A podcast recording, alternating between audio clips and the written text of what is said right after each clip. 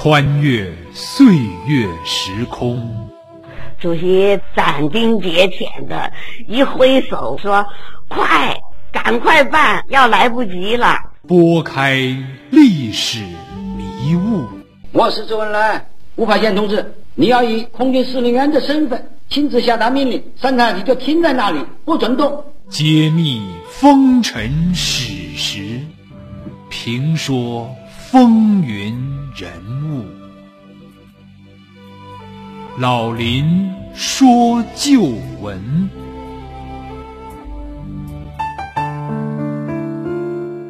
亲爱的听众朋友，大家好，欢迎您收听辽宁都市广播 FM 九二点一，每周日早七点半至八点半，晚二十一点至二十二点，由林霄带给您的老林说旧闻。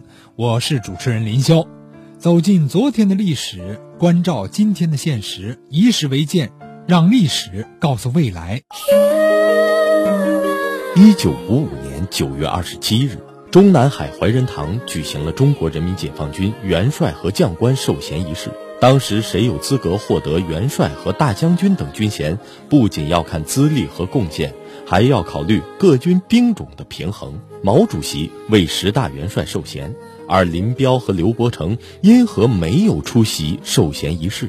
在此之前。毛泽东为何多次拒绝被授予大元帅？我觉得这毛泽东他这种做法的话呢，还是看得比较远。刘少奇和周恩来等领导也未授衔。刘少奇反对陈毅入选元帅，而推荐粟裕入帅。周恩来为何又要推荐陈毅入帅？当许世友直言自己应被授予大将时，周恩来的回答让他哑口无言。请听都市广播老林说旧闻，揭秘元帅授衔风波之二。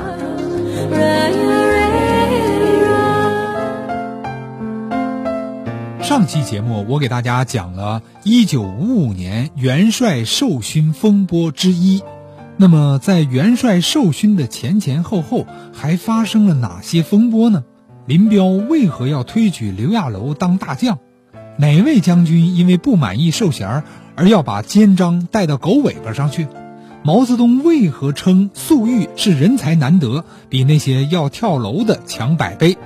毛泽东最喜欢的五虎上将当中，唯一一个没有当元帅的就是粟裕。刘少奇与粟裕又有着怎样的交往？在一九五八年，粟裕被扣上了里通外国的帽子以后。一九五九年的庐山会议上，面对被批判的彭德怀，他又是如何表态的呢？欢迎您今天继续收听我们的元帅授衔风波之二。军衔对于军人而言是至高无上的荣耀，是靠战场内外的智慧和勇气，包括血与肉，包括无数人的生命代价换来的。在战争年代。军队的统帅的威望是靠打出来的，当然这里面也有智慧。上期节目我就说了，当年这个授军衔啊，不是简单的论资排辈、论功行赏，还要考虑各军兵种的平衡，要考虑方方面面的情况。一九五五年，中国人民解放军实行首次的授衔，在这个前前后后啊，流传着许多的内幕。既然是授衔，那就有让的，也有争的，其实这都很正常。从一九五三年一月九日，中央军委正式发布了关于实施军衔制度准备工作的指示中可以看出，包括元帅在内的授衔人选啊，最初的鉴定工作随后就开始了。根据中共中央规定，元帅和大将呢由中央书记处提名。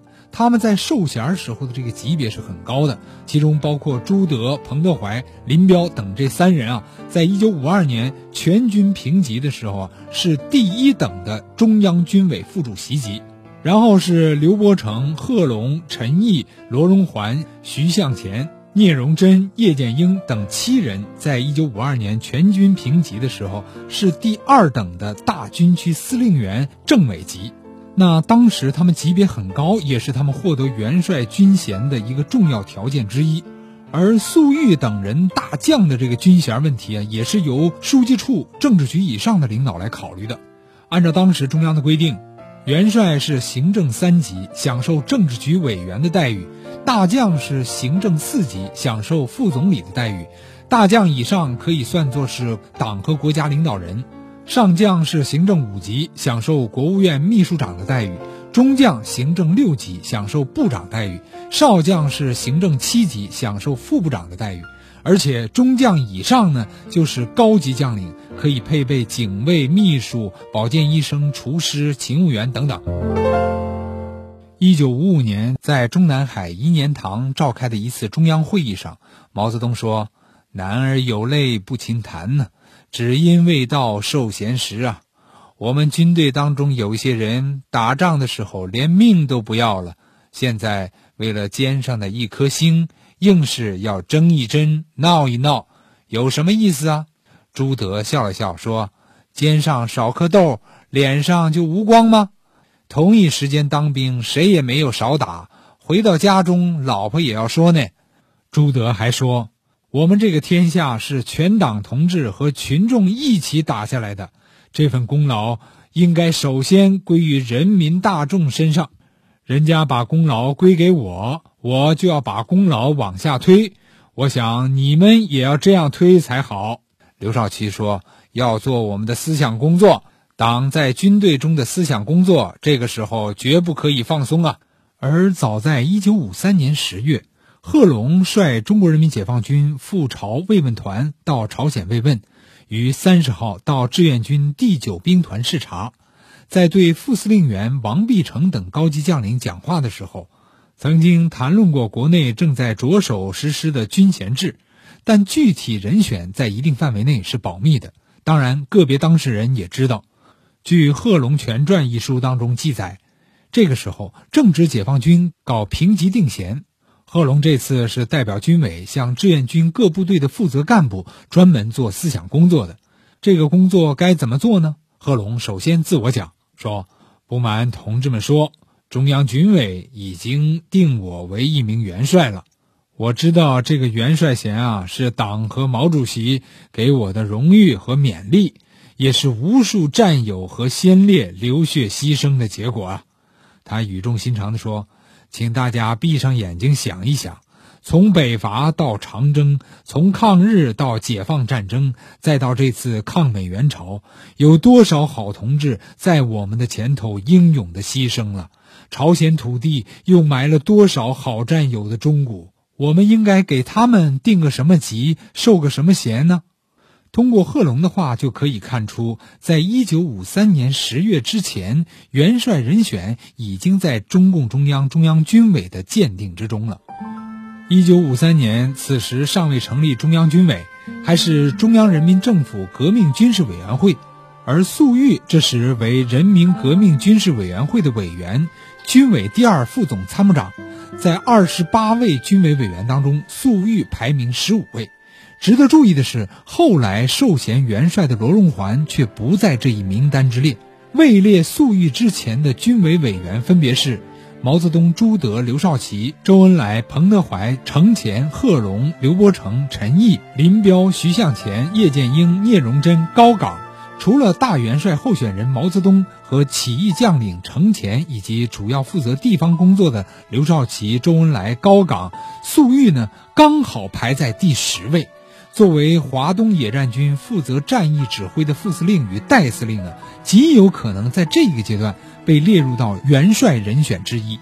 尽管毛泽东准备给粟裕授元帅，而基于一贯的谦虚和其他方面的一些种种考虑，粟裕呢却提出了谦让的请求。据历史的箴言，李银桥在《毛泽东身边工作纪实》这本书记载，一九五五年九月中旬。毛泽东赴邯郸视察，回到北京后的一天深夜，毛泽东、周恩来、朱德和刘少奇一起在中南海颐年堂的小会议室里商讨解放军高级将领的授衔事宜。李银桥和程员公、郭仁等卫士在侧间的房中听到了毛泽东谈起了粟裕。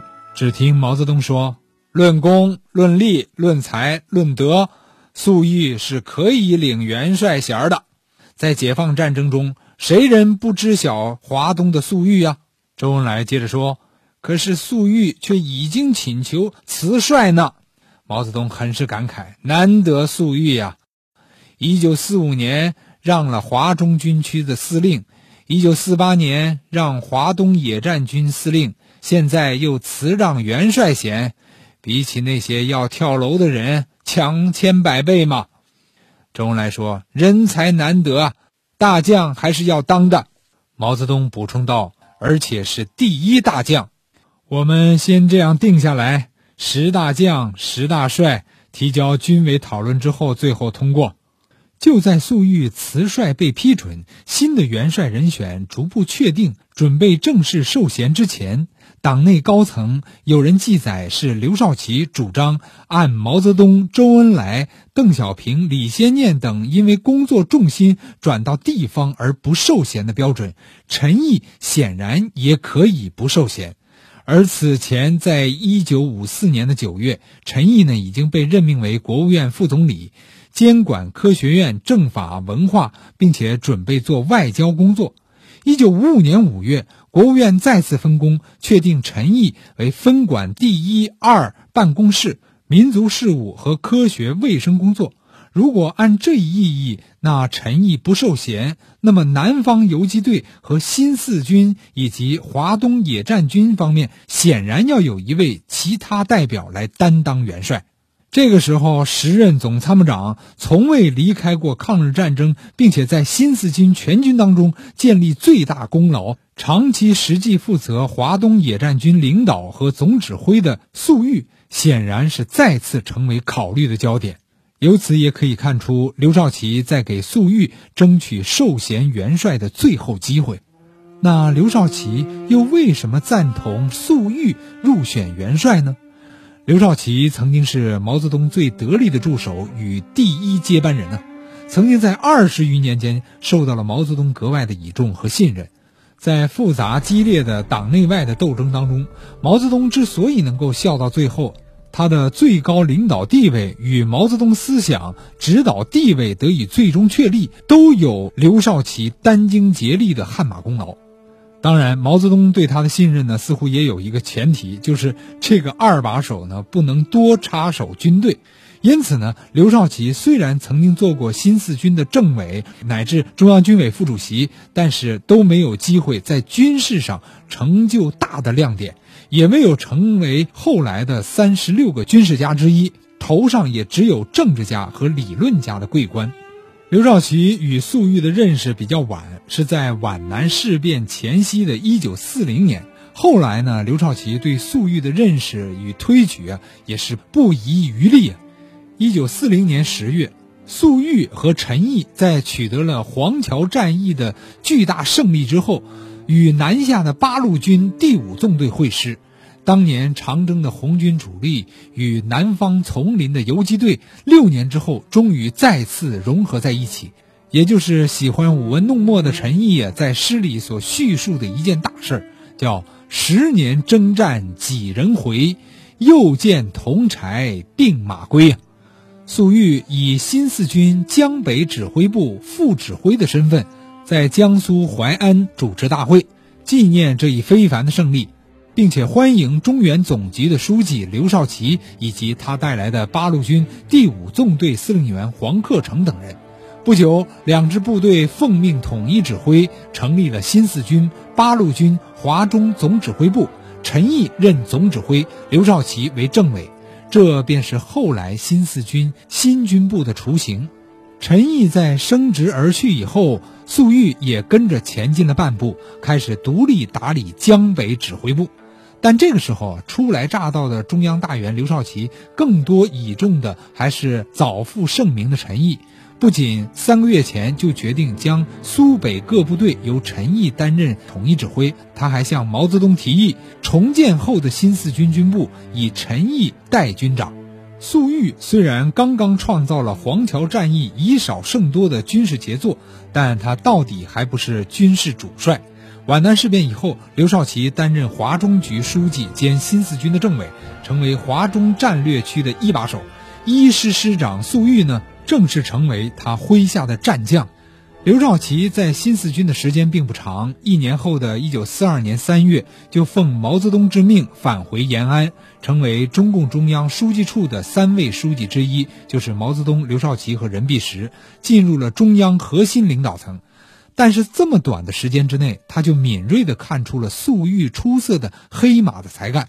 离开新四军前的一月二十日，他在华中局扩大会议总结工作时候，给予了粟裕和他的医师非同一般的评价。他称赞说：“我医师几年来工作是获得最大的成绩，在抗战中建立了最大的功劳，在我军中以第一师部队作战最多，战果最大。”随后，他还列举了医师的一些战例以及许多工作成绩。粟裕和其他的师长们都参加了这次会议，对这位军部的最高负责人的嘉许，他当然是由衷的高兴，也深感任重道远。这个时候，苏南的新四军六师打得不够好，有不能立脚之势。刘少奇当即便向毛泽东提议，由粟裕来统一指挥一六两师。毛泽东很快给予批准，这样粟裕也就挑起了大梁，成为唯一同时指挥两个师的师长。刘少奇在九个月之后回到了延安，向毛泽东详细的汇报了工作。期间呢，他对粟裕是赞不绝口啊，高兴地说，在华中局和新四军工作的时候，发现了两个人才。一个是新四军四师政委邓子恢，是农村工作的专家；另一个便是新四军一师师长粟裕，是新四军七个师当中啊打仗打得最多又最好的一个师长。毛泽东原来呢就和粟裕啊有井冈山同吃红米饭的渊源，刘少奇又如此的力荐这位黑马，自然印象就更深了。一九四五年八月二十八日，毛泽东赴重庆与蒋介石谈判，由刘少奇代理其中共中央主席一职。从这时开始到第二年春天，刘少奇呢一直主持中共中央的全面工作。这期间啊，在东北，根据毛泽东的意见，刘少奇决定迅速的、坚决的争取东北，在东北发展我党强大力量。并且成立了以彭真为首的东北局，在华中，他又在十月八日批准了华中局的建议，同意粟裕刘华中任司令。同时呢，刘少奇还决定让年长粟裕九岁的老资格领导人张鼎丞担任华中军区的副司令。那这张鼎丞啊，曾经参加组织福建西部农民暴动，任闽西南军政委员会主席啊。但这位老领导给粟裕当副手了。华中军区管辖原来新四军的区域，与陈毅司令员的山东军区是平级。刘少奇呢，此举无疑是对粟裕有相当的信任和重用。但是有股名将风的粟裕认为，由张鼎丞担任华中军区司令更有利于工作和团结，由此呢，向华中局建议改任自己为副职，张鼎丞为正职。你看粟裕多谦虚啊！在华中局未同意的情况下，粟裕呢直接致电中共中央，陈述了这一建议和理由。刘少奇接到电报之后，认为粟裕担当正职是适当的，也仍然坚持原来的决定。十月二十七日，华中局根据刘少奇的批复，再次宣布华中军区以粟裕为司令，张鼎丞为副司令。当天深夜，粟裕第二次致电中共中央，重申自己的理由，恳切地说：“请求中央以张鼎丞为司令，我当尽力协助，以完成中央给予的光荣任务。”粟裕的诚意终于被刘少奇理解了，他不是在推卸责任，而是出于华中军区领导上层团结的考虑，愿意在张鼎丞的领导下不折不扣地完成中央赋予的任务。刘少奇深为粟裕不计个人名利与谦让的品格而感动。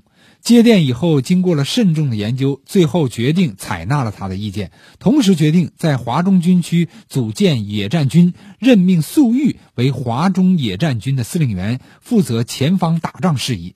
在执行刘少奇代表中共中央作出的向北发展、向南防御的战略决策过程中。华中局和陈毅提出了新四军除三师全部调往东北以外，其余的部分抽调去山东或者是东北。这样呢，不管是调往山东、东北的部队，还是留在华中的部队，都将打破各部原有的完整建制。粟裕认为这样不利于部队的建设和作战，而应当尽可能的保留主力部队的原有建制，以保持传统的作风和战斗力。为此呢，他多次向陈毅和华东局建议，但是没有得到同意。粟裕不得不冒着本位宗派主义之嫌，再次直接向中共中央陈述自己的意见。刘少奇出于对陈毅的信任，支持了粟裕的意见。他为中共中央起草文电说：“粟裕提议是有理由的，建议各师建制应该尽可能不分割。”华东局因此而改变了原来的方案。粟裕的建议与刘少奇的纳谏啊，均成为后来华东野战军表现出强大战斗力，成为全国战区战绩第一的野战军啊，起到了巨大的作用。一九四六年八月，粟裕率领的这个华中野战军在苏中取得了七战七捷的胜利，毛泽东非常的高兴，刘少奇为这位老部下的辉煌战果是兴奋不已啊。还特意搞了一个家庭聚会，还交代夫人王光美做了几样难得一见的好菜，邀请了朱德、彭德怀等人来喝酒庆祝胜利。一九四八年五月，毛泽东调离陈毅，让粟裕接任其职，担任华东野战军司令员兼政委。但是粟裕仍然谦让，后来改为代司令兼代政委。这一决策运筹过程，除了战区需要与毛泽东的信任以外，刘少奇的及时谏言也起到了很大的作用。在一个老兵心目中的陈毅元帅一书当中，披露了陈毅突然被调离华野的真实原因。中央有人说，陈毅在山东很多有能力的干部他没有充分的用起来，很多事情他揽在自己一个人身上，结果这些事情都没有做好，而这个人。和饶漱石的关系密切，那这个人呢，指的就是刘少奇。饶漱石早年在东北期间啊，就在刘少奇领导下工作，深受刘少奇的信任。刘少奇曾在华中局会议上说：“饶漱石同志是毛泽东同志的优秀学生，是一个成熟的革命者。”因此，他离开新四军前，曾经郑重地向毛泽东推荐饶漱石接替自己的职务，使之成为华中局与新四军的一把手。饶漱石由此呢，也成为华中以至后来华东战略区与东北高岗、西南邓小平、西北彭德怀、中南林彪同列的人物。尽管饶漱石很不地道，后来呢是翻脸不认人，企图拱倒有知遇之恩的刘少奇。但是他们曾经关系密切，也是不争的事实。在建国后，刘少奇虽然短时间兼任中央军委副主席，但主要呢是工作在地方，不分管军队的具体事务。不久呢，又相继担任了全国人大常委会委员长、中共中央副主席、国家主席。因此呢，与从未脱下军装的粟裕交往不多，但他却并未忘记这位老部下。一九五一年十一月十二日。粟裕被任命为中央军委副总参谋长。进京之前，他请假半个月，到上海治疗右臂内残留的弹片处的发炎。十一月二十五日晚上，正在上海视察与疗养的刘少奇得知这一消息以后，携夫人王光美突然造访粟裕的驻地。粟裕的秘书马上进屋报告。刘少奇当时为中央人民政府副主席兼军委副主席，可谓位高权重。粟裕深感意外，连忙到大门口迎候，说：“哦，少奇同志，哎，应该是下级看上级，岂有上级看下级之理？真是不敢当啊！”刘少奇接过粟裕的话，爽朗的笑：“ 哈哈，怎么没有啊？今天我和王光美同志来看你，不就有了吗？”粟裕也笑了。随后，两人相互问候，畅谈甚欢。一九五四年五月十九日晚上，粟裕也曾经到刘少奇家拜访，他们有来有往，情谊深厚。不久，刘少奇要求粟裕将所负责指导的各兵种以及有关密切关联的部门的情况和问题向他和中央汇报一次。粟裕随后向刘少奇提交了报告。分别汇报了海军、空军、炮兵、装甲兵、工程兵、铁道兵、防空部队、公安部队以及全军装备情况的现状、五年的计划和远景、存在的问题和措施，并且汇报了1954年各兵种及作战部门的情况。